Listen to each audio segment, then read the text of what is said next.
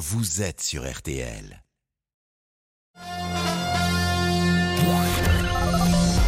Les auditeurs ont la parole sur RTL. Avec Pascal Pro.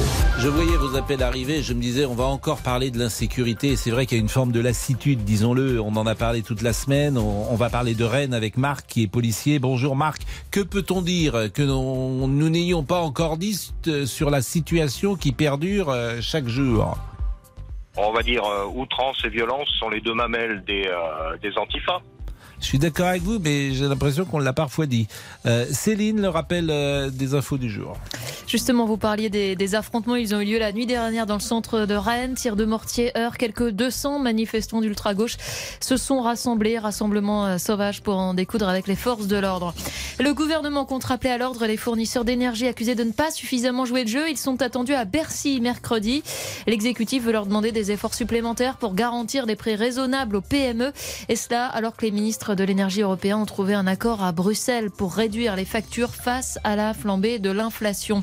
L'inflation qui ralentit paradoxalement en France à 5,6% en septembre sur un an, mais les prix de l'alimentation, eux, continuent de progresser à près de 10%.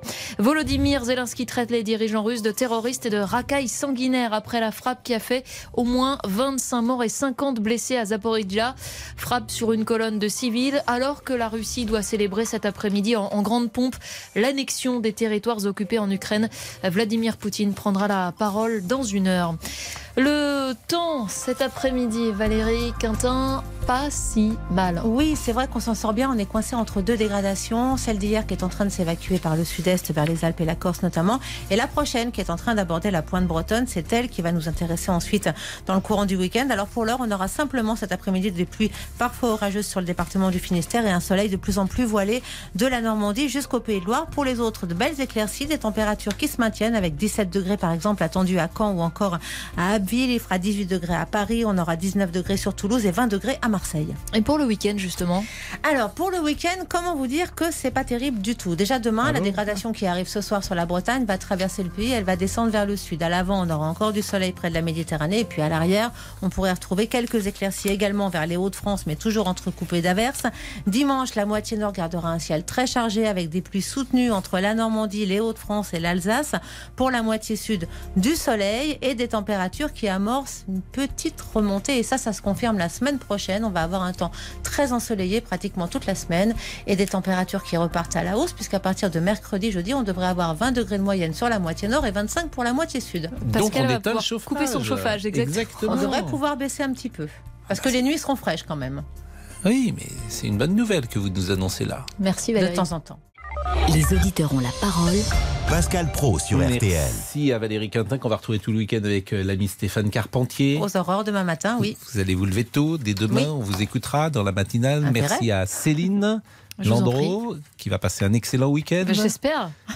Merci à Arnaud Mulpa, qui était à la rédaction en chef de ce 12-13. Et nous partons donc avec euh, les auditeurs pour euh, parler des affrontements qui ont éclaté hier dans le centre de Rennes lors d'une manifestation non déclarée.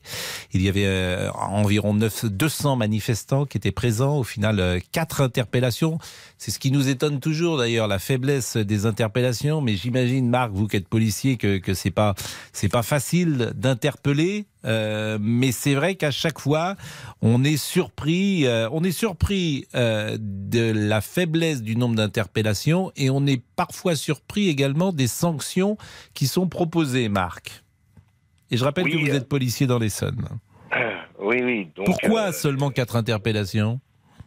Alors ça, bah écoutez, moi, moi j'étais pas sur les lieux, donc hmm. euh, puisque vous l'avez dit, j'étais en Essonne et l'île et Vilaine, c'est quand même un petit peu loin de chez moi. Hmm. Non, mais, c'est régulier. Euh, c'est parce que là, en fait, c'est parce que la police hésite à est prudente. Moi, j'ai l'impression que la police, dans ces cas-là, aujourd'hui. Euh, elle, laisse faire si c'est sous contrôle. Vous voyez ce que je veux dire? C'est-à-dire qu'on n'intervient pas parce qu'on a peur de l'incident. Alors je vais vous dire, il y, a, un petit peu de ça, mais il y a aussi surtout le fait qu'on a changé de doctrine.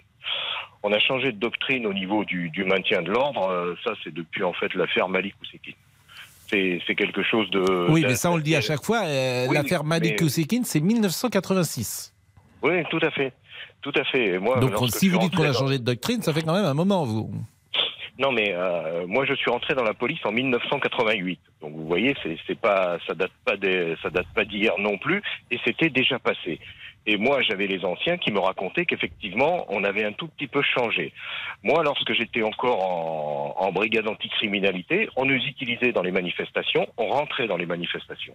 C'est-à-dire qu'on se mêlait, on se mêlait carrément à, à la populace qui, euh, qui était en train de, de manifester.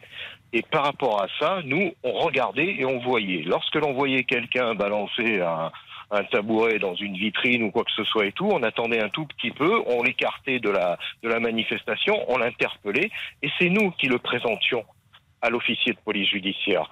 C'est-à-dire que là, il y avait l'officier de police judiciaire que lorsqu'il appelait en fait le magistrat, il se disait j'ai des policiers qui ont vu cet individu faire ça. Hmm. Maintenant, on a, on a changé de doctrine, c'est-à-dire qu'en fait, on demande aux CRS qui font du maintien de l'ordre d'avoir des équipes mobiles pour aller chercher les individus parce que la violence a augmenté. C'est-à-dire que ces gens-là sont carapassonnés, ils ont des boucliers, ils ont, ils ont des choses, ils ont des choses en fait qui, euh, qui sont, euh, qui sont prévues pour ça. Mais sauf que ce ne sont plus eux, en fait, ce ne sont plus les interpellateurs qui présentent ça à l'officier de police judiciaire que moi je suis. C'est-à-dire que lorsque moi j'appelle le magistrat, je lui dis j'ai quatre personnes qui sont interpellées pour une manifestation suite à suite à des violences sur des fonctionnaires de police ou des destructions sur des sur des choses. Et en fait, la, première chose que me fait le- le magistrat, c'est est-ce que vous avez l'interpellateur? Non, je ne l'ai pas. J'ai juste un papier qui me dit qu'il a été interpellé tel jour à telle heure. Et ensuite, nous, on est obligé de faire une recherche, de faire quelque chose. Hmm. Si les policiers ont pris, par exemple, une bouteille de bière sur la tête ou quoi que ce soit et tout, on me demande s'il y a, un- s'il y a quelqu'un qui a été blessé, si euh, on a été conduit aux UMJ, si, enfin aux unités mobiles judiciaires pour dé- décider d'une ITT, donc une interruption temporaire de travail. Et, et lorsque l'on n'a pas ça, le magistrat se trouve, lui, parfois assez désarmé pour prendre une décision qui, serait en adéquation avec ce qui a été fait. Alors, j'entends ce que vous dites, mais sur le déroulement de la soirée d'hier, après s'être assemblée cours du vieux Saint-Étienne, et les manifestants sont chassés par la police. Ils gagnent la place Sainte-Anne, qui est bondée ce jeudi soir. Des manifestants allument un feu géant, se servent de poubelles, mobilier, café, autres objets. Ambiance surréaliste avec des gens quand même qui étaient en train de danser autour. Vers 23h30, la police intervient, grenade lacrymogène, euh, jet de bouteille, tir tendu de mortier, quand on en est là. C'est des scènes de Oui. guérilla urbaine. De la place Sainte-Anne, les manifestants ont alors gagné la place de la mairie. Au passage, ils ont vandalisé des chantiers de la rue euh, Le Bâtard, et euh, les Rennais connaissent cette rue. Ils ont allumé un nouveau feu place de la mairie, nouvelle charge des policiers, et finalement, vers une heure, les manifestants se sont euh, dispersés. Je vous assure, ça me paraît quand même, non pas étrange, mais il y a une volonté de ne pas entrer, évidemment, en- au contact. Euh, Ah bah, des, forcément. voilà. euh, donc, Forcément. Ce- donc ce- euh, qui- peut-être un jour faudra-t-il changer de, lo- de logiciel parce que Ah, c'est ce la rue. Terrible, ce, ce qui est terrible pour nous, c'est que si vous avez une, si vous avez une, une image hmm, d'un coup de, de tonfa ou de matraque ou quelqu'un qui est traîné sur le sol parce qu'il Mm. est interpellé, et croyez-moi, moi je l'ai fait en manifestation parce que quand vous interpellez dans une manifestation, c'est peu dire que le que l'environnement autour de vous est hostile. Bien et sûr. Hier, et hier, c'était des gens qui étaient là pour se battre avec la police. Ils n'étaient pas là pour euh, pour faire quoi que ce soit d'autre en fait. Bien sûr, Ces c'est des révolutionnaires des professionnels, c'est ce l'ultra gauche, sont- c'est ce l'ultra gauche sont qui veut, euh, qui attaque le sont- capitalisme, la société, etc. ce sont des gens en fait qui nous détestent et qui nous détestent vraiment. Mais Mhm. moi, je vais vous dire franchement, très très honnêtement, euh, ces gens-là, on les connaît, on sait qui ils sont. Je peux vous le, je peux vous le dire parce que moi personnellement, voilà, donc vous voyez en Mhm. fait, c'est- c'est moi qui vous le dis. J'ai été euh, moi-même déposé en main propre. Je dis bien en main propre. La convocation pour que cette personne soit entendue, la personne qui avait été euh, malmenée par Monsieur Alexandre Benalla. D'accord? C'est moi Mm. qui, lui ai, qui lui ai donné cette, euh, Mm. cette, cette, cette convocation. Je lui ai donné en main propre. Donc vous les connaissez personnellement. Marc, on fait une pause parce qu'il est 13h11 et euh, on continue la discussion. Pascal Pro, les auditeurs ont la parole sur RTL. Jusqu'à 14h30 Les auditeurs ont la parole sur RTL. avec Pascal Pro. Et je salue notre bonjour ami Laurent Pascal, Tessier. bonjour, bonjour euh, cher Laurent. C'est le sujet qui vous fait réagir au 3210 sur la page Facebook de l'émission. Ces affrontements qui ont éclaté hier soir dans le centre de Rennes. Environ 200 manifestants d'ultra-gauche étaient présents, certains habillés de vêtements noirs, le visage masqué. Des tirs de mortier ont été lancés sur les forces de l'ordre, des barricades installées dans les rues du centre, des chantiers pillés. Écoutez Charles Compagnon, il est élu de l'opposition à la mairie de Rennes. Il y a un ras-le-bol et chez certaines personnes presque une résignation, ce qui est encore pire. Bon bah voilà, maintenant Rennes c'est comme ça. On aura des émeutes, on aura des tirs de mortier. Il ne faut plus de compromission avec cette extrême gauche qui est en train de saccager notre ville. Charles Compagnon avec Alexandre de Saint-Aignan pour RTL. Au final, quatre interpellations, deux d'entre eux sont mineurs. Vous habitez Rennes, les violences sont-elles de plus en plus présentes? Bah, Nous attendons vos témoignages au 32 10 3 2 0. Il y a deux villes de l'Ouest qui sont en difficulté sur le plan de la sécurité, c'est Nantes et Rennes. Ces deux euh, villes sont euh, dirigées par euh, deux femmes d'ailleurs, qui sont euh, issues du Parti socialiste. Nous sommes avec Jean-Pierre. D'abord, je remercie Marc, hein, qui est policier. Marc, sauf si vous souhaitez ajouter un dernier mot. Non, non, je crois que j'ai été assez, euh, assez bien. Et puis merci de m'avoir écouté. Et puis Mais non, mais euh, c'était un- c'était intéressant, euh, évidemment, d'entendre votre, votre témoignage. Jean-Pierre, bonjour. Jean-Pierre, vous habitez Rennes? Oui, euh, à 2 km de Rennes. Alors, je, je vais en vélo parfois à Rennes. Vous vous êtes baladé ce matin? Vous avez vu les dégâts dans non, la ville? Vous Non, avez- non, non. Mhm. Mais par contre, il m'est arrivé en rentrant du travail d'être obligé de changer de parcours parce que dans le centre de, de Rennes, il y a des petits trafiquants, des petits migrants là qui trafiquent et qui vous font comprendre euh, sèchement qu'il faut changer de parcours avec votre vélo. Vous voyez, on n'est plus chez nous. Bah, euh, le- Alors, L'expression une n'est plus chez nous, euh, il faut entends, euh, la prendre avec des pincettes, si vous me permettez. Je, je, je, je me permets de la modérer. euh, parce Écoutez, que. Pascal, je Oui. vous entends souvent dire qu'il faut des ordres clairs, qu'il faut changer de logiciel. Hmm. Pour moi, changer de logiciel, c'est donner aux forces de l'ordre des ordres clairs. Voilà. Le problème, c'est qu'on a une mise à l'intérieur. Alors, je ne vais pas m'abaisser au niveau de Clémentine Autain. hein. Je vais pas, je vais insulter personne. Simplement, on a une mise à l'intérieur. C'est pas Richard Pasqua. Il est bon à condamner. Il est bon à tweeter. Mais dans les actes, on ne voit rien. Et c'est de pire en pire. Vous dites non, t'es Rennes. Vous pouvez parler de Brest aussi, hein. D'accord? Mais c'est des villes, il est temps- il est effectivement, vraiment qui temps- sont il est en temps de donner difficulté. les ordres. Oui, mais vous avez raison. Charles Pasqua était ministre de l'Intérieur en 86. Euh, lorsque Malik Oussekine est mort, c'était euh, lors de la manifestation de la loi de Vaquet, contre la loi de Vaquet. Il y avait eu euh, des grandes manifestations dans Paris à ce moment-là. Charles Pasqua était à ce moment-là ministre de l'Intérieur. Effectivement, il y avait ce qu'on appelait ces voltigeurs qui, dans une rue du 6e arrondissement, avaient frappé Malik Oussekine et de ses blessures, Malik Oussekine était décédé. Depuis, c'est un traumatisme euh, qui a euh, influencé euh, toute la doctrine de sécurité de la police française et notamment la gestion des manifestations parce que on ne peut plus se permettre aujourd'hui, en, en tout cas, on ne veut plus se permettre un, un incident et a fortiori quelqu'un qui pourrait décéder. Alors, est-ce qu'il faut changer Oui, le voilà. logiciel Alors, ou pas? Je n'en- train- je n'en sais rien, mais en tout cas, personne ne peut considérer qu'il faille non plus tuer les manifestants. C'est pour ça que c'est un sujet qui est délicat. là, non, Pascal, je ne suis pas d'accord avec vous. Moi, je pense que maintenant, un policier, je serai ministre de l'Intérieur, Mm. je donne l'ordre à mes policiers d'ouvrir le feu Non, mais quand on leur lance des boules de pétanque, quand on, leur lance, quand on leur lance des, des pétards euh, qui peuvent les, les tuer. À un moment donné, il faut choisir. Jean-Pierre, Jean- j'entends ce que vous dites, mais là encore, et c'est souvent ce que une je dis, beaucoup de gens le pensent. Jean-Pierre, c'est une expression que j'emploie souvent. Euh, le modérateur que je suis sur l'antenne d'RTL ne peut pas cautionner un auditeur, même si les auditeurs ont la parole, qu'il dit faut ouvrir le feu sur un manifestant. Voilà. Ce n'est pas euh, acceptable d'entendre cela ou d'écouter cela. C'est pourquoi je me permets de, le dire et, et de rectifier ce propos euh, pour vous. En revanche, euh, que euh, la cas- police cas- parfois ouvre le feu euh, dans un refus d'obtempérer quand une voiture fonce sur soi, ça s'appelle de la légitime défense. C'est encore en autre chose. défense quand on leur lance une boule de pétanque. Ils sont en légitime défense, Pascal. Je va- vais pas répéter ce que j'ai dit. Jean-Pierre, mais, mais mais restons-en là. Mais en revanche, le problème que vous euh, soulevez, qui est un problème important, c'est comment on gère les manifestations euh, ultra violentes en France. Et ça, c'est euh, vous avez bien vu les polémiques qui sont nées autour du, du préfet allemand, qui avait été euh, parfois efficaces, mais notamment les la NAS qui est remise en cause euh, aujourd'hui et qui est même remise en cause d'une manière euh, juridique ou judiciaire parce qu'il y a des plaintes qui ont été euh, portées devant quelques tribunaux.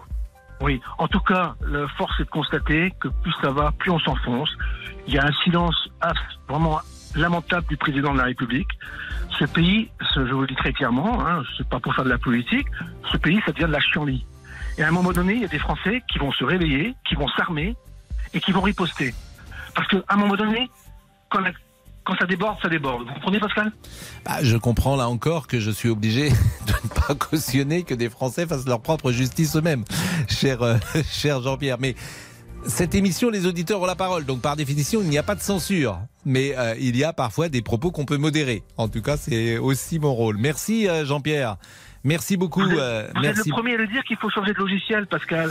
C'est un. Si J'entends, j'entends, Vous voulez changer de logiciel, mais vous ne pouvez pas changer Je, dans l'action de la police. Je, je pense que pas. dans le, je vais vous dire, dans, dans le logiciel que, euh, sur lequel on peut jouer, c'est dans les peines qui sont euh, portées lorsqu'on a euh, pris en flagrant délit euh, une personne. Là, on peut être peut-être plus sévère et que ces peines soient dissuasives pour empêcher les autres de refaire la même chose. C'est ça que je veux dire. Bah, J'en suis Merci. pas convaincu, la justice. Bah, euh, faut l'être dans un état de droit. Faut être convaincu par, la- par la justice. Merci en tout cas de cet échange, Jean-Pierre. C'est le week-end. Vous allez faire quelque chose ce week-end à Rennes? Euh, non, j'ai rien prévu ce week-end parce que j'ai des problèmes de jambes. Bah écoutez, J'ai rien euh, rétablissez-vous bien, hein, si j'ose dire, et puis euh, marquons une pause. Je salue Damien Béchiot. Bonjour Pascal. C'est une question que je pourrais également poser à Monsieur Boubuc. Qu'a-t-il prévu ce week-end?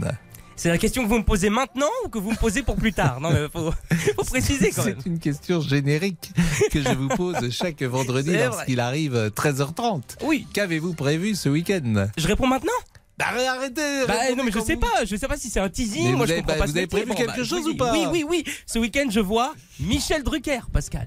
Magnifique. Bah oui oui, je vois Michel Drucker pour- Radio Resto, vous savez ce que c'est? Non Le Resto du Cœur version radio, voilà, et je, que, je fais une émission avec Michel Drucker. Non mais c'est vrai, hein, vous pouvez Mais me sur, regarder euh, comme ça. sur RTL Non, pas sur RTL Pascal. Pas Ah, Vous allez RTL. sur une autre radio travailler Mais vous non, Pascal, c'est quelque chose sur le web pour récolter des dons. Voilà. Ce n'est Ah, pas marqué. Et vous connaissez. Michel?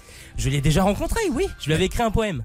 Ah bon, magnifique, Oui, oui, formidable. Et il l'avait affiché chez lui. Et Donc ça, c'est ce vrai. week-end, chez vous euh, Non, chez lui, chez lui. Mais Il vous allez chez lui Oui. Vous allez Oui. chez lui dans le 7e Non, arrondissement non, non, il a un de mes poèmes chez lui, Ah, Pascal. il a un de vos poèmes chez Voilà, lui exactement. Je vais pas C'est chez un lui. beau Non, dialogue non, en non. tout cas. Une belle C'est vendredi. hein, c'est Je suis fan de Michel Drucker. Ah. Magnifique. J'ai lu son formidable. Bon. Mais donc, a priori, c'est- la situation amoureuse va, va, va, va peu évoluer de ce À moins que Michel Drucker ne m'aide, non, ça va rester euh, identique. Bon. Merci à vous. Je vois qu'on progresse. Il est 13h21, la pause. Ça serait pas mal peut-être d'écouter quelques chansons de Michel Polnareff, Ah, peur. Michel. Hein, On va puisque- écouter ça. Euh, puisque avec euh, Steven Bellery, on, on lui a, on a écouté son nouvel album, qui est un album de reprise, mais il peut nous accompagner jusqu'à 14h30. Les auditeurs ont la parole sur RTL. Avec Pascal Pro. Jusqu'à 14h30 Les auditeurs ont la parole sur RTL avec Pascal Pro.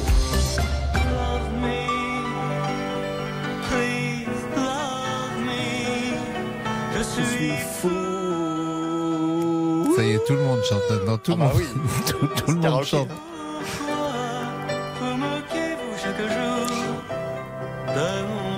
Je crois que c'est une chanson de 66 ou 67. Vous vous rendez compte? C'est une chanson qui a notre âge. Cas, le mien. C'est à votre âge. Désolé. Mais on la chante quand même toujours. hein. Ah, Allez-y, montez, montez, montez. Il était très beau, hein, Paul Naref, quand il avait 25-30 ans.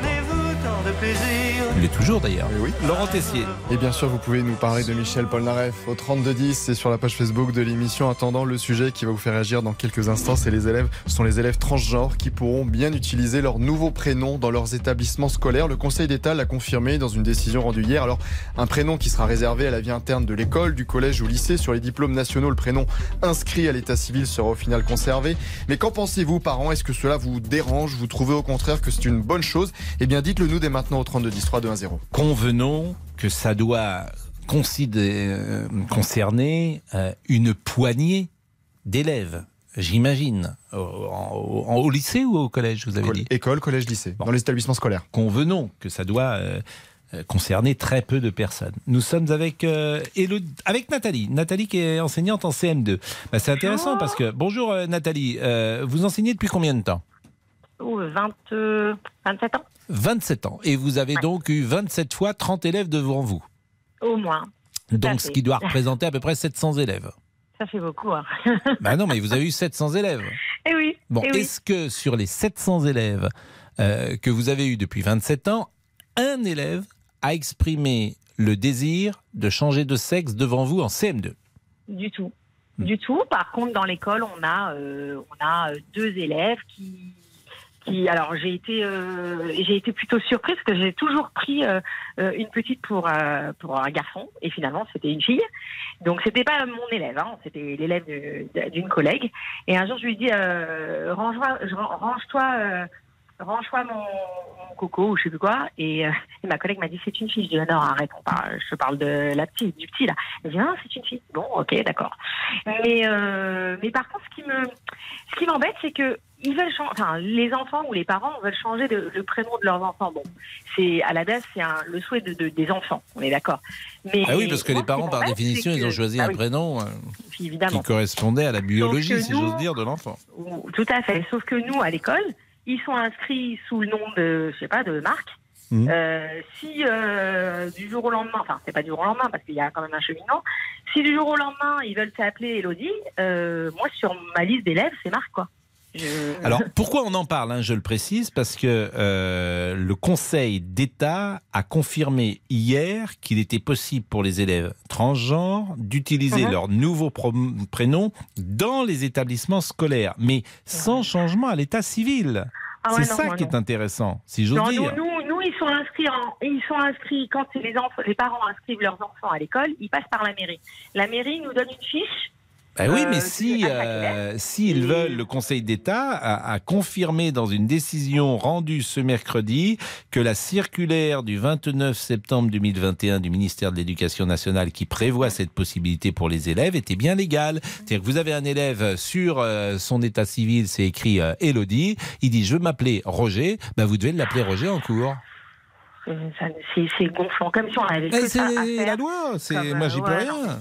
Non. Franchement, mais ils se rendent pas compte de, de tous les à côté que ça peut, ça peut Mais, ça, provoquer mais parce que je suis d'accord avec vous, mais ça va jamais arriver, euh, Nathalie. Nathalie, les- Nathalie, ça va arriver Euh, une fois. Vous, c'est jamais arrivé une fois. en- en- vous avez eu 700 élèves? Non, non, c'est jamais arrivé. On va être à la marge de la marge de la marge de la marge. D'ailleurs, on en parle parce va que arriver. on parle de ces sujets-là parce qu'ils font réagir, mais au fond, ça va concerner, euh, euh, je, Oui, je- je- je vous le dis, une dixième, poignée d'élèves. Bah oui, Et vous en sur, euh, sur CM2, 800 alors peut-être au collège, euh, a peut-être au lycée plutôt, Voilà. mais, mais pas, pas, pas, euh, pas, en, pas, pas en cours élémentaire.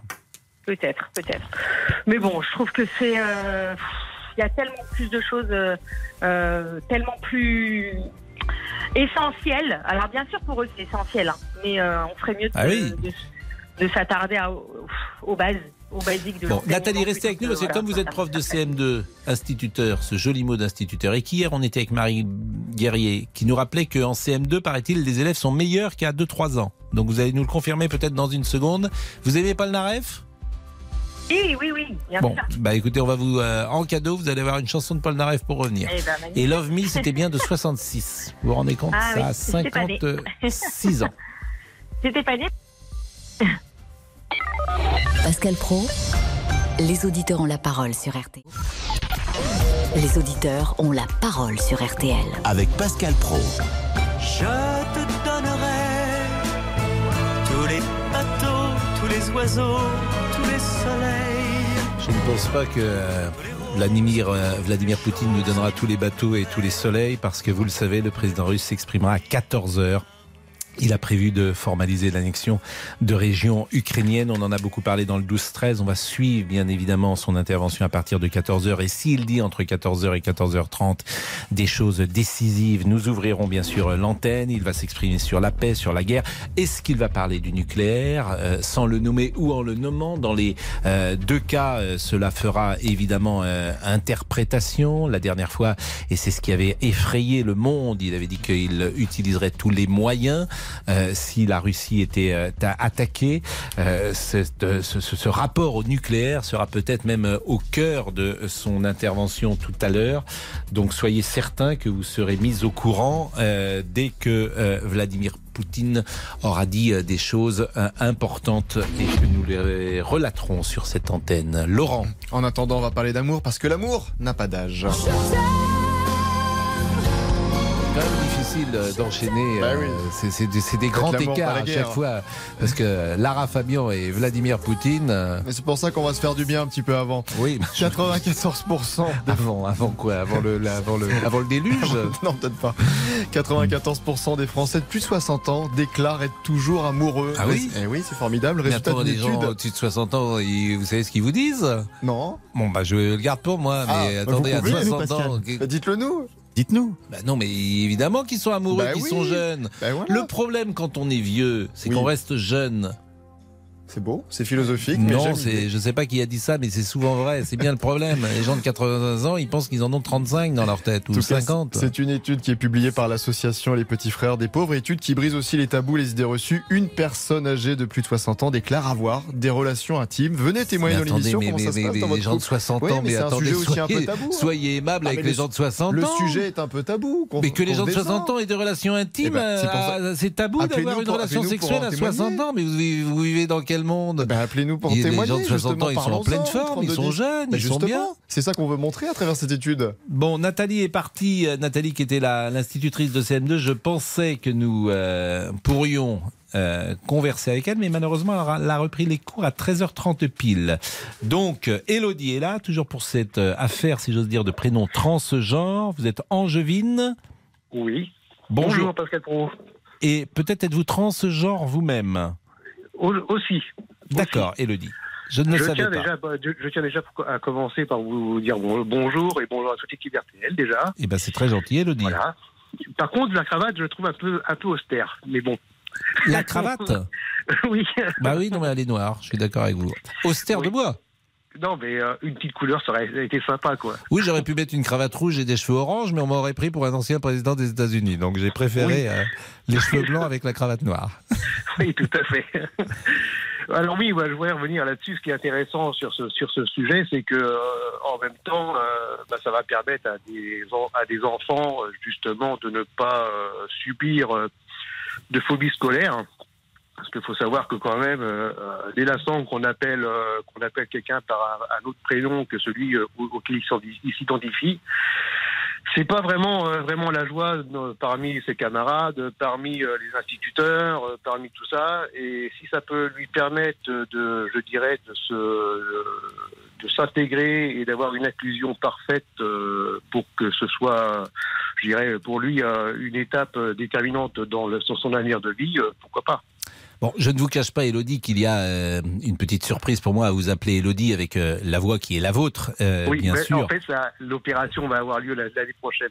Donc voilà. D'accord. Mais ce qui m'intéresse en revanche dans votre parcours, c'est précisément comment vous avez vécu cette période entre le moment où vous, comment exprimer ça, où vous ne vous êtes plus senti homme ou garçon, je peux le dire Alors, comme ça? Oui, c'est ça, oui, c'est ça. Donc ça. à partir de quel âge vous vous êtes senti du sexe féminin euh, je dirais, de 10-12 ans à peu près. Alors, je je vais, rien vous cacher, hein, j'ai 49 ans aujourd'hui. Mhm. On sait très bien que les réseaux sociaux, les, les, les télé- les, euh, Internet, les médias et tout ce qui s'ensuit n'en parlaient pas comme on en parle aujourd'hui. C'était un sujet hyper tabou à table le soir, tout ça. Je me suis fait avoir par, par, ma- par maman. Euh, c'en est resté là et on en a pu parler, quoi. Et bon, c'était quand même des sujets Mais, qui étaient mais euh, ça m'intéresse. Vous êtes de, vous êtes né à Angers? Oui, tout à fait. Bon, donc vous aviez une famille plutôt bourgeoise, plutôt classique, Euh, si j'ose dire, tant est que le mot dirais, classique euh, veuille dire quelque chose. Je dirais mon papa était euh, était technicien de maintenance et maman était comptable. Donc euh, voilà. Bon, Donc, donc on c'était était la, France euh, moyenne. Oui, voilà, tout à fait. Est-ce qu'il y avait euh, chez vous euh, une inclinaison euh, forte religieuse, catholique? Est-ce qu'il y avait des, des préjugés de ce type qui pouvaient exister? Pas du tout. Bon, Du tout, donc du vous tout. avez 12 ans et vous dites à votre mère, je me sens femme. Vous non, lui dites. euh, non, je je l'ai pas dit directement parce que du du, du coup, euh, bah en fait, euh, avec le tabou qui qui régnait à cette époque-là. On était, euh, je dirais, plus en train à dire à, à la fermer et puis à dire bon, bah, on va continuer, euh, continuer dans le sens du vent et euh, voilà. C'était il y a en fait, 27-30 ans. C'était en 1990. euh, non, dans les années 86, 87, c'est ça. Vous êtes de quelle année. Vous êtes de quelle 72. 72. Donc, effectivement, en fait, vous avez, oui, vous avez donc 50, euh, 50 ans. Oui, voilà, tout à fait. Vous avez- Bah, 49 aujourd'hui, donc- 50 ans au mois de décembre. Quoi. Donc vous avez 50 ans, donc quand vous avez euh, 12 ans, 12 et 72, c'est 84. Voilà, tout à fait. Donc c'est en Exactement. 1984. Donc, euh, euh, donc vous ne dites rien à vos parents? Bah, euh, comme je vous l'ai dit, euh, maman s'en est rendu compte et euh, donc euh, mais c'est resté entre nous et on n'en a plus jamais parlé, quoi. Donc, euh, et vos parents, ils sont toujours de ce monde? Oui, oui, ils sont toujours de ce monde. Mes parents, là, aujourd'hui, me supportent, euh, enfin, me, me soutiennent à, à 200% maintenant, donc voilà. Mais alors, euh, ce changement de sexe, si j'ose dire, il s'opère euh, par euh, l'opération, ce qui vous concerne? Alors, c'est pas, on n'a pas, on n'a pas un parcours déterminé. Hein. Chacun fait ce comme il l'entend. Si on veut le garder, on le garde. Si on veut pas le garder, on ne le garde pas. Après, chacun voit midi à sa porte, comme on dit, et chacun est à l'aise avec son corps ou pas. Moi, euh, effectivement, moi, je, euh, je c'est l'opération, ça c'est clair. Et euh, pour être je, identifié, euh, pour m'identifier exactement dans ce que je voulais être dès le départ, ça c'est clair, mais c'est c'est pas une obligation. D'accord. Et euh, vous allez nous parler peut-être de la vie professionnelle, des difficultés ou pas que vous rencontrez. Mais tout de suite Alors, après moi- la pause. D'accord. Les auditeurs ont la parole sur RTL. Avec Pascal Pro. Jusqu'à 14h30. Les auditeurs ont la parole sur RTL. Pour ma chérie, ma chérie, tout pour ma chérie, ma chérie, tout pour ma chérie, ma chérie, tout pour ma chérie. Quelle année Ah, je sais pas ça. Ça regarder. doit être, euh, à mon avis, c'est avant 70, il me semble, mais je suis pas sûr. Je vais vous le dire. 1969. Ah oui, bah oui. Bravo Pascal. Bah, tous les grands tubes de Paul Naref, c'est quasiment entre 66 et 75, hein, 77. Ah non, après il y a Goodbye Marilou quand même. Tout pour ma chérie, lui c'est plutôt tout pour son président. La superstar du football brésilien Neymar a déclaré son soutien au président Jair Bolsonaro à trois jours de l'élection au Brésil. L'attaquant du PSG a publié une vidéo sur les réseaux sociaux où il danse sur la chanson de campagne de Bolsonaro. Vote, vote et confirme le 22, c'est Bolsonaro coiffé d'une casquette noire. Neymar bouge sur sa chaise et mime le chiffre 2 avec les doigts de ses deux mains. L'attaquant brésilien, bah, c'est tout de même 180 millions d'abonnés sur Instagram, 8 millions sur TikTok, réseau social très prisé des jeunes. Alors que pensez-vous de l'attitude de Neymar? Les joueurs de foot doivent-ils donner leur opinion politique, leur soutien? Et bah, dites-nous ce que vous en pensez au standard. Elodie est avec nous. Alors, Elodie est transgenre. Elodie a 50 ans. Elodie euh, habite Angers. Euh, Elodie nous a confié euh, son rapport difficile avec euh, ses parents, en tout cas pour dire les choses. Mais dans la vie professionnelle aujourd'hui, comment ça se passe, Elodie? Alors, comment ça se passe? Je dirais, euh, c'est mi figue mi raisin. Euh, moi, j'ai gardé mon métier d'homme. Donc euh, voilà, je, je- c'est un métier qui me passionne déjà. Donc, euh, Vous faites quoi je travaille dans la climatisation et le froid. Hmm Donc Bah, voilà, c'est j'ai pas particulièrement un métier d'homme. C'est un métier. une femme peut très bien travailler dans la climatisation et le froid. physiquement. Je sais même pas si tant est qu'aujourd'hui il existe un métier d'homme. Vous voyez Oui, mais ce que je veux dire par là, c'est dans, les- dans les connotations et dans le stéréotype, on va dire. Hmm. Euh, on va aller dans, dans, dans, dans l'absolu, on va dire. Euh, ça m'a porté euh, préjudice quand j'ai euh, dit à mon employeur que je voulais changer. Donc voilà, et donc on a tout fait pour me mettre dehors à un moment donné. Et donc Parce que concrètement, vous êtes habillé en femme. Pardonnez-moi de poser des questions aussi, euh, Ah, bah oui, aussi voilà, moi, précises. Mais aujourd'hui, par exemple, en ce moment, vous êtes habillé en femme. Depuis trois ans et demi, maintenant, c'est- je suis, euh, je vis ma vie euh, comme je souhaitais la vivre depuis euh, des années. Hmm. Donc votre apparence, si par exemple je vous vois aujourd'hui, je pense que vous êtes une femme. Ah oui, de toute façon, moi, dans n'importe quel lieu administratif ou, quoi- ou quel qu'il soit, euh, c'est bonjour madame, au revoir madame. euh, D'accord. Donc, euh, Mais la oui, voix, bah, quand même, doit surprendre, forcément. Euh, la voix que vous avez, lorsque vous exprimez, les gens doivent être euh, euh, étonnés que la voix ne soit pas raccord avec le corps, si j'ose dire. je vous l'accorde. Non, mais je, je souris, mais, ça doit pas être plaisant forcément pour vous, d'ailleurs. Ça doit euh, peut-être être ennuyeux pour vous. Moi aussi, moi aussi je- si vous voulez, je, je souris parce que euh, c'est un, pour moi maintenant, ça devient, euh, je dirais, de la banalité. Mais euh, effectivement, pour quelqu'un qui euh, me voit pour la première fois est un peu surpris et dit Mm. ah, il y a quand même un petit souci. C'est vrai qu'après, bon bah des fois, euh, selon euh, la personne, on obligé de se justifier ou pas. Bien sûr. Mais euh, après, après non, ça se passe bien. Donc vie professionnelle, vie privée avec vos parents, on a vu. Vie professionnelle, vous nous l'avez dit. Et la vie de couple, elle s'organise comment? Moi, je suis marié depuis 20 ans avec ma femme, donc voilà.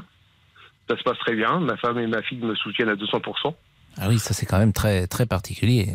Donc, moi, je- je- j'estime être pour moi, pour moi, pour ma part, Mm. être, je dirais, euh, chanceuse euh, sur ce sur ce, ce point-là, parce que euh, c'est la première. Moi, on est à peu près. euh, il y a 95% des mariages qui euh, qui se qui se scindent euh, di- direct, alors qu'il y a à peine 5% de la population, de l'autre population, qui gardent leur couple euh, en état. Donc votre épouse, vous n'avez pas prévu de divorcer par exemple? Ah non, non, du tout. Donc vous, voulez rester avec votre femme? Exactement.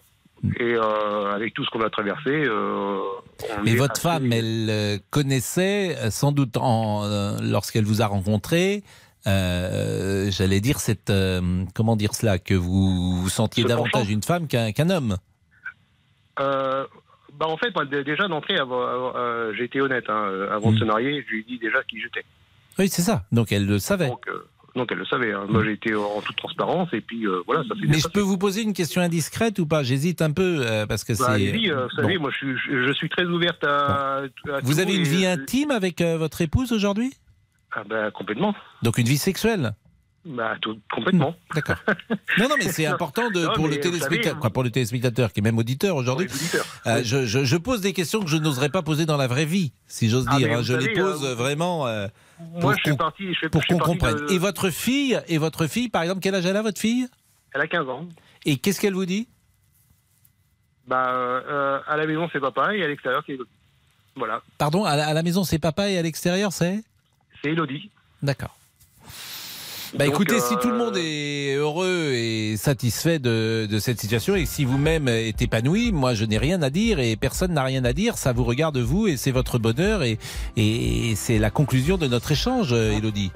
Alors, concrètement, concrètement, je vais revenir au sujet, au sujet euh, d'a- d'a- d'avant, c'est que faut quand même savoir qu'il y a 72, 72% des personnes transgenres ou de ou, d'un- ou non genrées euh, qui, se, qui souffrent à l'école quand même. hein. C'est quand même Bah, j'imagine, bah, j'imagine, bien sûr. Qui a, été, euh, qui a été modifiée aujourd'hui, qui interdisait euh, aux agents de, aux agents d'État d'appeler euh, quelqu'un autre que leur prénom d'état civil.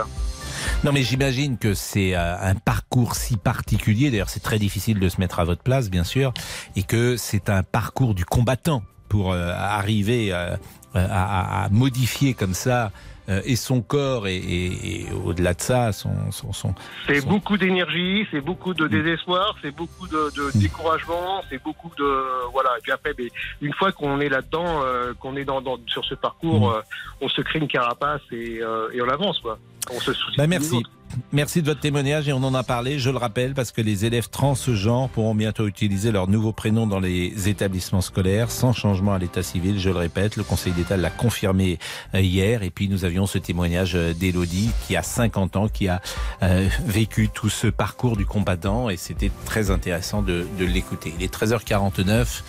Euh, monsieur euh, Boubouk, on va peut-être appeler Michel Drucker, euh, monsieur Boubouk. Pour Non, arrêtez. Si, on va l'appeler. Non, c'est une blague. Mais non, on ne blague pas, Je on n'est pas là pour blaguer. Oh là là là là, parce que je stresse là. Bah, vous, on va l'appeler pour voir si vraiment il a un poème de vous. Je vais ah non, mais ça l'appeler. c'est pas une blague, à moins qu'il l'ait jeté depuis, mais Euh, normalement c'est je pas une pense, blague. je pense qu'il l'a encadré. Il l'a mis dans son. Il a, c'est une lettre manuscrite qu'il a mise à côté d'un poème de Rimbaud qu'il a acheté. Ça m'étonnerait pas, un grand écrivain comme moi, ce serait normal. hein. Mais, mais bien évidemment. Et euh, il l'a il l'a mis dans, dans sa salle à manger. Oh là là, j'ai hâte. À tout de suite. Pascal Pro, les auditeurs ont la parole sur RTL. Les auditeurs ont la parole sur RTL. Avec Pascal Pro. J'aimerais simplement faire l'amour avec toi. J'aimerais simplement faire l'amour avec toi. Bah, c'est cash. Mais vous savez qu'à l'époque, ces chansons-là, euh, les, les gens ont du mal à, à le croire, mais euh, c'était euh, sacrilège. Ça, c'est une chanson de quelle année, euh, celle-là? 71, 72 Bien sûr, moi, je pourrais. 66, Pascal. 66, Ouais. là. Mais vous vous rendez compte? Mais je pense que vous ne soupçonnez pas la France de nos grands-parents, euh, celle de, de mes grands-parents, les gens qui étaient nés au début du siècle.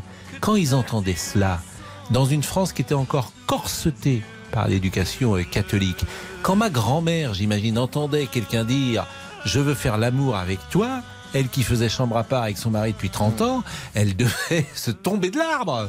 J'imagine. Eh oui Du lit, du lit. Ah, Jean-Alphonse Richard est là. Non mais tout ce que je dis est vrai. C'est une France qui est morte, les amis. Et nous, on est la dernière génération avec Jean-Alphonse Richard à avoir connu nos grands-parents qui étaient nés au début du siècle. Alors Exact. que vous, vos grands-parents sont nés dans les années 50 ou 60, mais ça n'a rien à Du- voir. du siècle précédent. 20, dans les Mais ça 30 n'a rien hein. à voir. Vous vous êtes, euh, vous vous rendez pas compte de ce que c'est. On est déconnecté. Non, Non, c'est un- une un- France qui est morte. Un fossé Voilà générationnel qui est énorme. Mais on a toujours plaisir à écouter ces chansons évidemment de Michel, Paul Naref et ça fait du bien. Vous pouvez nous parler aussi, tiens, alors rien à voir, jeux vidéo. Je simplement- vois, je vous interromps parce Oui. que je vois que la conférence de presse de Vladimir Poutine, je pense, est en train de se mettre en place. Elle est à Moscou et le président russe va intervenir devant un parterre de euh, personnalités euh, du régime, bien évidemment, de supporters du régime. Je vous le répète, euh, dès, que Vladimir, dès que Vladimir Poutine va parler, euh, nous allons suivre ce qu'il va dire, et notamment s'il parle du nucléaire, bien évidemment. Donc euh, vous serez euh, mis au courant s'il dit des choses importantes euh, d'ici 14h30, et Jean-Alphonse, qui sera en direct également entre 15h30 et 16h30. 14h30, 15h30. Pardonnez-moi, 14h30, 15h30, vous serez en direct. Bien évidemment, il y aura place à l'actualité si des choses importantes sont dites. Vous avez la parole en attendant au 3210 et sur la page Facebook de l'émission. C'est tout simplement le bien culturel le plus vendu en France. Le jeu vidéo de football FIFA 2023 débarque aujourd'hui. Rendez-vous compte, le dernier FIFA s'était vendu à plus d'1,6 million d'exemplaires. Jean-David est déjà à fond. J'ai grandi avec et c'est une sorte de- d'adolescence, on va dire. Ça fait 20 ans que je joue à FIFA et tant que j'arrive, je continue à battre mes enfants et je continue. C'est ça le but du jeu maintenant aujourd'hui? Un peu, ouais. Jean-David avec Vincent Serrano pour RTL. Un quinquagénaire sur deux joue à FIFA. C'est multigénérationnel, donc on peut en parler au 3210 3 2 1 0. Bon, l'amour n'a pas d'âge. Euh, une personne âgée de plus de 60 ans déclare avoir des relations intimes. Enfin, euh, pardonnez-moi, une personne de plus de 60 ans, on peut pas dire qu'elle est âgée. Euh, je, je- je- je me permets, les gens sont jeunes à 60 ans. Euh, je ne sais pas si vous êtes concerné par cette information, Jean-Alphonse Richard, mais en revanche, vous allez nous parler de l'heure du suis la preuve vivante. Alors, vous avez l'air engoncé là dans votre, dans votre écharpe Bah oui, non, mais euh, L'écharpe est, est faites un utile peu par peur. ce temps avec les, les mesures de restriction du chauffage. euh, On s'adapte. Oui. Euh, donc écoutez, aujourd'hui dans l'heure du crime, euh, vous connaissez Zeus, évidemment. Bien hein, sûr. Vous qui êtes un fanatique de mythologie grecque. Bien sûr. Le, Zeus, roi, le roi des dieux, tout bien simplement. sûr. Et hein, Jupiter en, chez les Romains. Au, au sommet de l'Olympe. Eh bien, c'est sous ce nom qu'était présenté par ses adeptes le dénommé Claude Alonso. Alors, c'est des femmes, évidemment, qui étaient autour de lui dans sa maison sur le bassin d'Arcachon, à Gujan-Mestras. Il euh, les recevait sur un trône, elles se prosternaient, il leur donnait un mélange de vin avec des tranquillisants à toutes ses adeptes. Et pendant dix ans, ce manège a, a perduré. Et puis euh, on- la police s'est intéressée à cet homme et est entrée dans cette maison et là a découvert euh, l'envers du décor, c'est-à-dire que c'était tout simplement une secte. Donc c'est cette histoire, l'histoire du, du gourou de Gujan Mestras, que je vais vous raconter tout à l'heure dans l'heure du crime. Et je salue euh, l'arrivée dans ce studio de Sophie Jousselin et de Bénédicte euh, Tassard qui représentent euh, le service étranger d'RTL puisque Vladimir Poutine va parler à partir de 14h. Bonjour et merci d'être là. Et je disais à l'instant que j'avais reconnu dans cet aéropage de personnalités qui vont écouter le président russe, le président euh, tchétchène Ramza euh, Kadyrov qui manifestement est présent et va écouter euh, Vladimir Poutine. Convoqué. Qui, qui- convoqué, euh, oui, bien sûr. il est 13h57, nous marquons une pause. À tout de suite. Politique, sport, culture, l'actualité complète en un clic sur RTL.fr. RTL, s'informer ensemble. Il est 14h.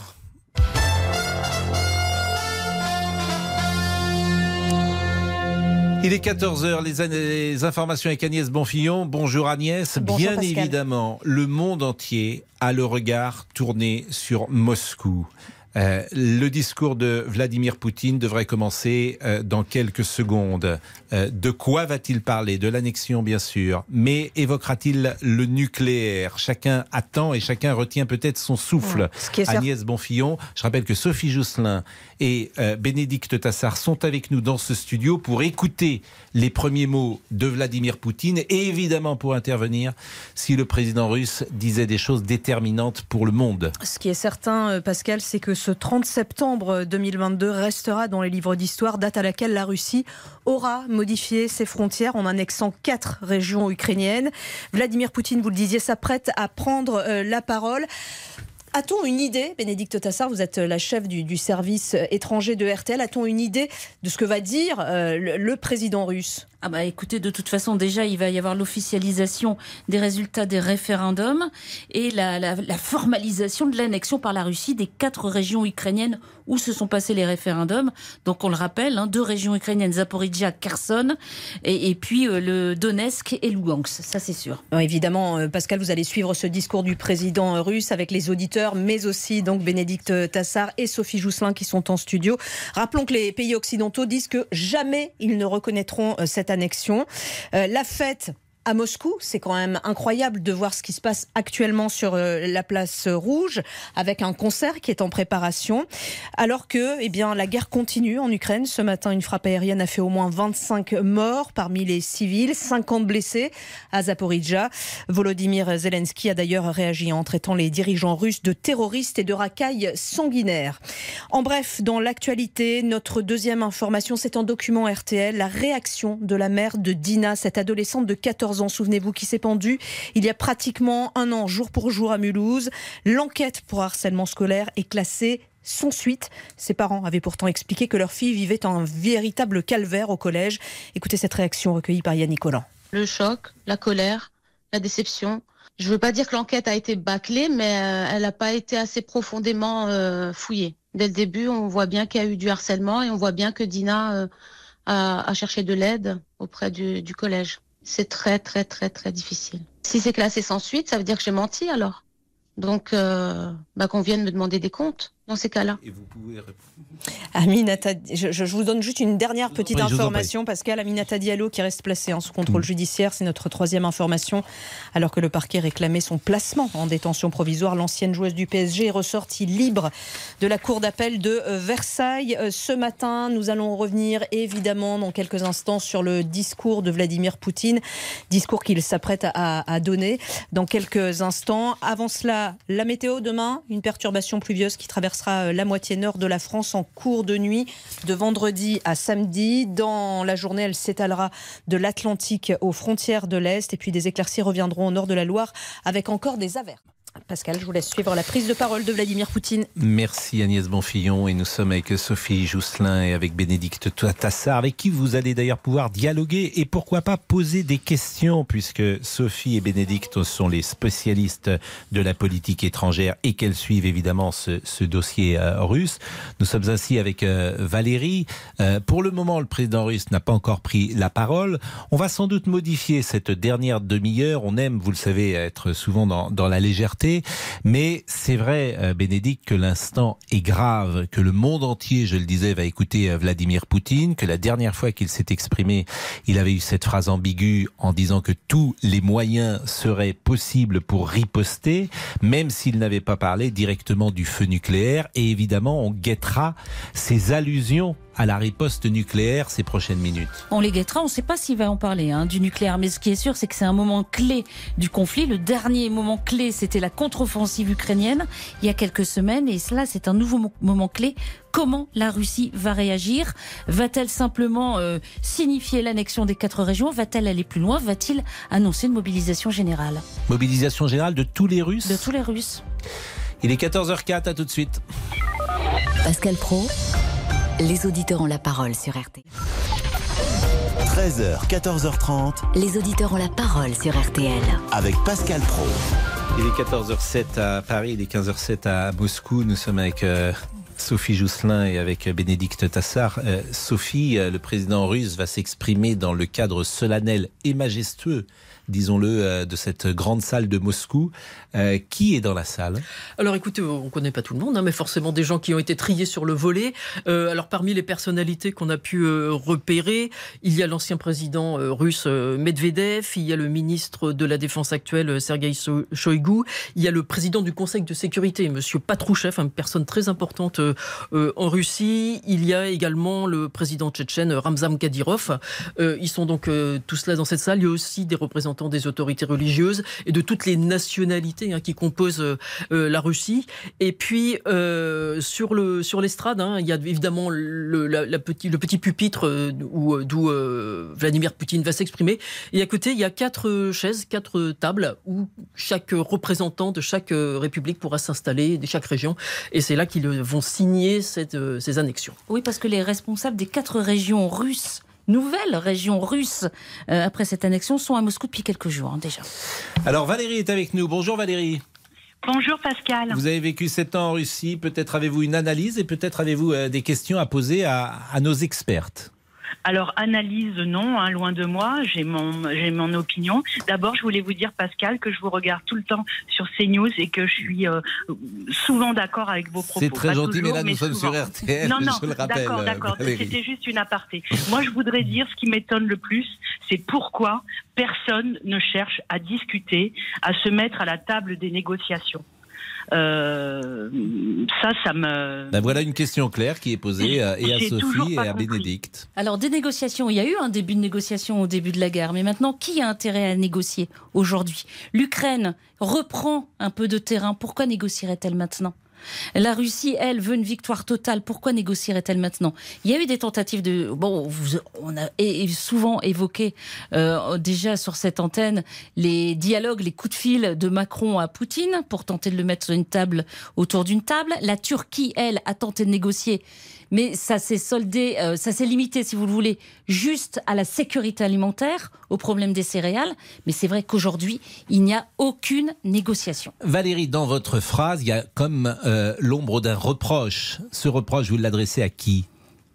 Eh ben, je l'adresse aux, aux pays euh, qui votent les sanctions massives, qui savent. On sait très bien que c'est nous qui sommes les premières victimes de ces sanctions. Hein, moi, quand je suis Je arrivée, en devinais ce sous-texte. En fait, vous reprochez Ben- aux Occidentaux de ne pas négocier, mais avec quelqu'un qui est un agresseur et qui ne souhaite pas négocier. Donc, Mais euh, Pascal, euh, les États-Unis aussi sont des agresseurs. Quand est-ce qu'on a mis, euh, on a bloqué euh, les, on a bloqué avec des sanctions les les Américains? Quand est-ce qu'on, on, pourquoi les, les mairies de nos, de les frontons de nos mairies n'a- n'ont pas euh, abordé le, n'ont pas mis le, le drapeau euh, syrien ou le drapeau irakien, alors que les États-Unis eux-mêmes ont reconnu qu'ils avaient frappé, soi-disant parce qu'il y avait l'arme de destruction massive et qu'il n'y en avait J'avais pas. deviné, Valérie, ce type de position que vous pouviez prise, zone, hein. que vous pouviez prendre. Mais, mais euh, qu'est-ce qu'au fond vous souhaiteriez dans cette, dans ce climat tendu aujourd'hui? Eh ben moi je suis sûre que dans l'allocation du président Poutine, Mm. il va y avoir une petite ouverture. J'aimerais que certains pays s'y engouffrent, que ce soit pas toujours Erdogan, parce que lui, je peux vous dire qu'il est dangereux. Et moi, je peux vous dire, je suis Mais pas Poutine très. aussi l'est un peu, convenez-en. Oui, bien sûr, mais je peux vous dire, je peux vous dire qu'il est, euh, ça va sûrement choquer d'autres personnes, Mm. mais il est moins dangereux que d'autres. Il est entouré, Vladimir Poutine, d'ultras qui l'ont forcé à faire cette petite, euh, euh, cette première mobilisation, et j'espère. Valérie, pourquoi vous, euh, d'où vous parlez, comme on dit euh, parfois? Vous Ben, parce êtes, que euh, moi, je, je- je- bien sûr, je vous Hmm. écoute, Oui. mais j'écoute aussi d'autres sons de cloche. Notamment, j'invite euh, tous les Français qui veulent avoir une opinion plus neutre euh, d'écouter la Chambre de commerce et d'industrie de Moscou. Ce sont des Français qui vivent à, l'étr- euh, qui vivent à Moscou, mais qui sont souvent dans des entreprises euh, françaises ou qui euh, ont épousé des Russes, mais qui vivent depuis très longtemps, qui ont une très bonne analyse et une très bonne expertise. Et c'est pas des révolutionnaires. Bénédicte pas vous répond, des, euh, et je rappelle que vous avez vécu 7 ans euh, en Russie. Bénédicte. Alors, ce qui est vrai, c'est que Poutine a été très critiqué par les nationalistes russes, notamment au- au- à un moment de cette contre-offensive ukrainienne. On, on l'a traité de faible en Russie. Euh, C'est pour ça que ces annexions sont une étape importante, une démonstration de la puissance russe. Maintenant, ce qui est spécifique quand même à ce conflit, là vous parliez des États-Unis, on n'est pas sur le même plan. Là, c'est qu'un pays veut prendre le terrain d'un autre. C'est ça la spécificité de ce qui se passe aujourd'hui. Et si la Russie réussit à faire ça en Ukraine, ça peut laisser la porte ouverte n'importe où sur la planète. Ce que fait Poutine, c'est menacer la paix internationale.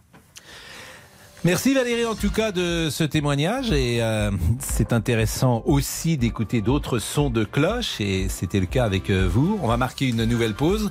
J'observe que le président russe est en retard, ça devait être 14h pile.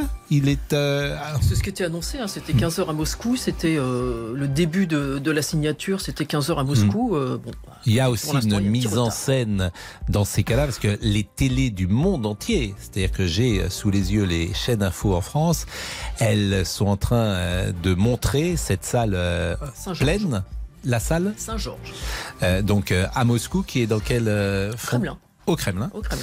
Et euh, cette mise en scène d'imaginer que dans le monde entier, vous avez peut-être la même image euh, qui est retransmise, ça montre euh, l'importance de ce qui peut se passer ces, ces prochaines minutes. À tout de suite. Les auditeurs ont la parole. Pascal Pro sur RTL. Pascal Pro, Les auditeurs ont la parole sur RTL. Le président russe qui n'a toujours pas pris euh, la parole dans la salle Saint-Georges du Kremlin à Moscou. David, bonjour. Bonjour Monsieur Pro. Votre sentiment et peut-être une question pour euh, Sophie et, et pour Bénédicte. Bah, mon sentiment, c'est que j'ai l'impression que ça se reproduit. Ça se reproduit exactement comme il y avait eu avec, euh, je crois que c'était la Géorgie, quand il avait, il avait annexé la Géorgie, Monsieur Poutine. C'est la Géorgie, je crois. Il avait annexé, il avait fait des votes, tout ça. Mhm. Et du coup, euh, bah, il avait, il avait menacé pareil. Il avait dit, bah maintenant, si là aujourd'hui le, le, le parti, la partie est reconnue euh, euh, russe, maintenant, la, la partie d'Ukraine, si elle est reconnue russe, là, comme l'autre coup il avait dit, ça serait pas du bluff. Là, par contre, si les Ukrainiens, ils attaquent réellement la partie qui est reconnue aujourd'hui, là, par contre, je pense qu'ils pourraient vraiment user de la force, vraiment, là, vraiment, vraiment la force nucléaire. Là, parce que là, on va s'attaquer vraiment à la Russie. Que les gens, s'ils ont voté, s'ils ont voté pour euh, pour faire partie de, de, du, de la fédération de Russie, euh, et que là, voilà, quoi, c'est c'est foutu, quoi. Bénédicte Tassard, la Oui, menace on- nucléaire au cœur de, des préoccupations de nos auditeurs. Eh ben oui, oui, oui, on se doute bien que c'est- vraiment une, une occupation. Il y avait déjà une allusion à une possible euh, utilisation de l'arme nucléaire par le porte-parole du Kremlin il y a quelques jours. Euh, maintenant, euh, Je vous on ne sait interromps, pas- Bénédicte. Oui, je vous interromps parce que Monsieur Poutine Vladimir arrive. Poutine arrive. Les portes il est d'Oreste seul. sont ouvertes. Il est seul. Il marche d'un pas alerte. Il va d'ailleurs s'exprimer debout, manifestement. La salle euh, applaudit euh, le président euh, russe. La salle s'est d'ailleurs levée euh, pour euh, l'applaudir. Et symboliquement, nous allons écouter peut-être les dix premières secondes euh, de Vladimir Poutine et après, euh, Bénédicte pourra répondre. Запорожской и Херсонской областей, депутаты Государственной Думы, сенаторы Российской Voilà, le discours a, commencé. Évidemment, on va pas retransmettre entièrement ce, ce discours et on, et on va l'écouter avec attention pour vous donner les principales informations. Et, mais euh, je vous écoute. Oui, on va être attentif sur est-ce euh, que ça va être un discours de fête, un discours euh, de triomphe, ou euh, est-ce que euh, vraiment euh, Vladimir Poutine va casser l'ambiance et parler du nucléaire? Ça, c'est ça, c'est vraiment la question. Maintenant, nous euh, côté français, vous, vous remarquez qu'on ne met jamais d'huile sur le feu euh, quand on parle du nu- la Russie parle du nucléaire. On essaie de ne Quand pas vous dites nous, c'est, euh, la Macron, diplomatie la française, diplomatie la diplomatie française en général et la diplomatie européenne. Euh, on est beaucoup plus discret que les Américains, par exemple. Beaucoup plus discret que Joe Biden, qui l'évoque assez régulièrement, cette menace. Est-ce que David, vous êtes euh, satisfait de, de notre réponse ou de notre analyse conjointe? Bah, déjà, déjà, je pense que ce conflit-là, déjà, je vais vous dire en toute vérité, déjà, il part à cause des Américains. Parce qu'ils ont vu leurs intérêts. Mais avertis depuis. ils David, j'entends ce que vous dites, années. mais c'est- c'est c'est toujours drôle. Je veux bien que la- l'Amérique ait une Poutine, part de responsabilité. depuis des années. Il avait averti des- depuis des années qu'il voulait pas des pays euh, de l'OTAN autour de chez lui et se faire viser par des, des armes de l'OTAN. Euh, Ils étaient avertis. Ils ont fait rentrer encore deux pays qui étaient autour de chez lui. Hmm. Il y a un moment, ils avaient signé des accords. Les accords n'ont pas été respectés. Et là, ça y est, c'est parti. C'est les Américains au début, quoi. Alors là, Bénédicte ou ça Sophie dépend de quel vous point de vue on se passe, on, on se place. Vous, vous dites ça. Mon- ici, du côté de l'OTAN, on dit c'est le contraire. La Russie nous menace, donc il faut qu'on resserre les rangs et qu'on s'élargisse donc à la Finlande et la Suède euh, qui viennent d'adopter par référendum leur adhésion à l'OTAN. Euh, ça, ça dépend du côté où on se place, monsieur. En revanche, ce qui m'a surpris peut-être, c'est que le président russe est arrivé tout seul. Il n'est pas arrivé avec euh, les autres dirigeants des pays annexés. Sophie Jousselin. Oui, euh, là, je, on vient d'écouter le, le dé- le début du discours. Donc là, il vient d'annoncer que c'était justifié cette annexion. Il y a eu des référendums, donc il justifie le résultat des, des référendums. Donc je pense que les quatre représentants vont arriver par la suite. Mais pour l'instant, il est en train de justifier cette annexion. On rappelle que les taux des référendums ont été de 87% à 99% de oui dans les quatre régions. qui Mais à Et, peine un et- et million de personnes. considérons euh, évidemment que ces référendums ne sont sans doute entachés. Ah bah, de toute de- façon, on dit on, va, on va être clair, ce sont des pseudo-référendums, bien sûr. C'est important de le dire. Il est 14h21. Est-ce que nous marquons une nouvelle pause, euh, Damien Béchiot, ou est-ce que nous allons jusqu'à euh, 14h30 pour suivre effectivement euh, l'intervention euh, du président euh, russe Il n'y aura pas de débrief comme nous en avons l'habitude. Et nous sommes cette fois avec Laurent. Bonjour Laurent. Oui, bonjour Pascal, bonjour à vos deux, vos deux collègues. Sophie Jousselin et Bénédicte Tassard qui représentent le service étranger. Et bonjour aux auditeurs également.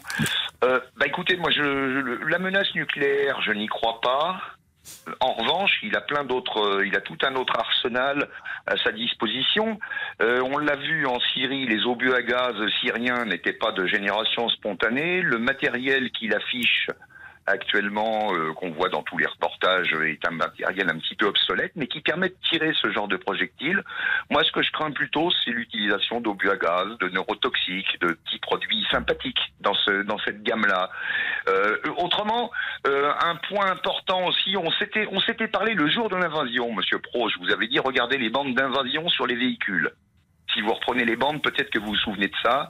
Je vous avais parlé des aides pas en blanc. Il n'y a plus vraiment de bande chez nous, mais je peux réécouter ce qu'on s'était dit à Oui, ce début dit, euh, voilà, le, le- le Laurent. jour de l'invasion. Oui. Et que Euh, vous mais Hmm. là, le, ce que je dirais, c'est que le, nom de la salle n'est pas neutre. C'est-à-dire Euh, l'ordre euh, de Saint-Georges est l'ordre du, du mérite pour bravoure militaire rétabli par Staline, alors que c'était un ordre honni euh, du, temps- du temps de- euh, venant du temps des tsars.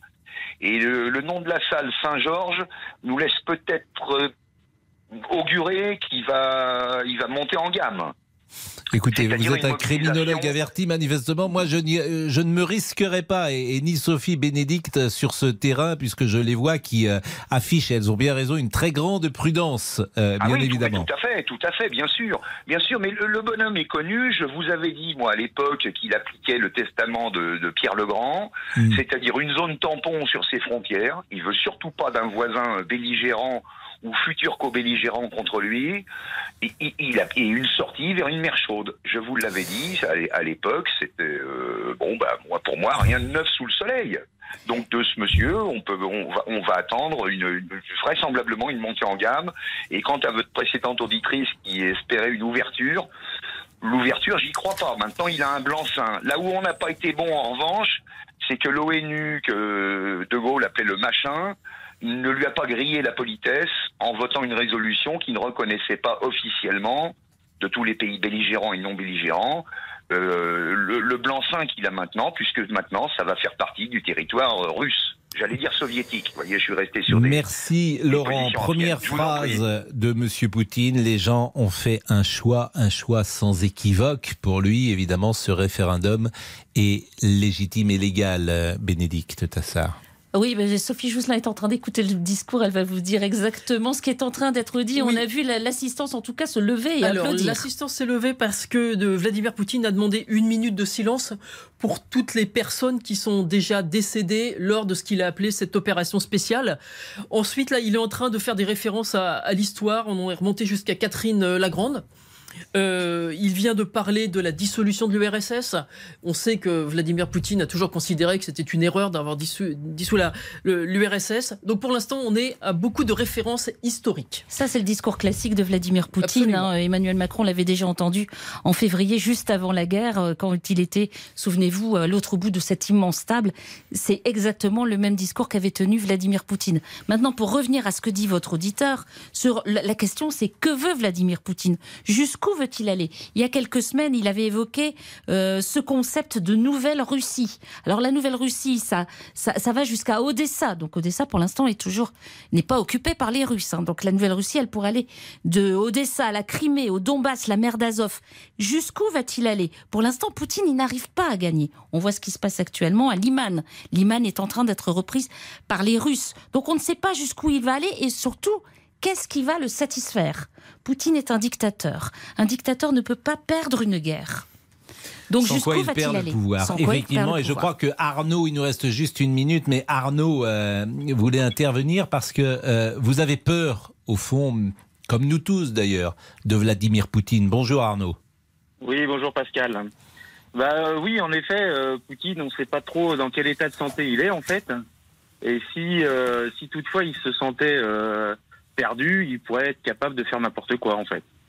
Bah, c'est ce que nous traduisons d'ailleurs, mais nous ne, sommerons- nous ne sommes pas dans évidemment les, le cerveau de Vladimir Poutine, mais c'est ce côté, euh, ce que disait très justement Bénédicte, il ne peut pas se permettre de perdre. Une fois qu'on a dit ça, cette phrase, elle veut dire quoi? Il ne peut pas se permettre de perdre. Est-ce que tous les moyens sont permis? Et puis ce qu'on constate, c'est que Poutine gouverne seul. Son entourage le suit. Il n'y a pas d'influence de l'entourage de Poutine sur cet homme. Même si, c'est important de le dire, le feu nucléaire, il n'est pas seul à le commander. Bien sûr, il n'est pas seul à le commander. Il y, a, il y a quelques garanties quand même. Oui, alors vous le dites avec le sourire non, écoutez, pour nous rassurer, mais euh, c'est vrai on a que une émission, on va pas essayer de, faire a- peur aux gens une- qui a- finissent a- leur café. Mais voilà, il y a une chaîne de commandement qui euh, effectivement euh, peut-être nous garantit euh, qu'il puisse être seul à, à décider. Maintenant, une petite frappe nucléaire. nucléaire, une grosse frappe nucléaire, ça sera une frappe nucléaire. Bien sûr. De toute façon, les conséquences, elles seront radicales de toute façon. Bon, il est 14h27. Nous allons euh, terminer cette émission un peu euh, particulière des auditeurs ont, ont la parole. Je vais remercier Damien, je vais remercier euh, Olivier Guénec, je vais remercier évidemment Laurent Tessier. Jean-Alphonse Richard va venir ici. Jean-Alphonse, vous pouvez venir, bien évidemment. Euh, C'est une émission qui peut être particulière que la vôtre, l'heure du crime, parce qu'elle peut être percutée par des infos euh, importantes venues euh, de Moscou, bien évidemment. On a l'habitude, on va se plier à la discipline, évidemment. Et euh, je remercie vraiment Sophie euh, Jousselin et Bénédicte Tassard qui vont rester avec vous. Et puis nous, on se retrouve lundi. Merci à toute la rédaction d'RTL vraiment de s'être mis au diapason de cette information qui peut être capitale pour euh, l'Occident et pour le monde. À lundi. Bonjour, c'est Ophélie Meunier. Le journal inattendu sur RTL. Chaque samedi, retrouvons-nous pendant une heure en direct sur RTL à 12h30 pour le journal inattendu. Les informations du jour avec les reportages éclairants de la rédaction et un invité qui nous livre son regard sur l'actualité. Le journal inattendu, c'est tous les samedis en direct à 12h30 sur RTL. Vous avez manqué une émission? Retrouvez-la sur rtl.fr et l'application RTL.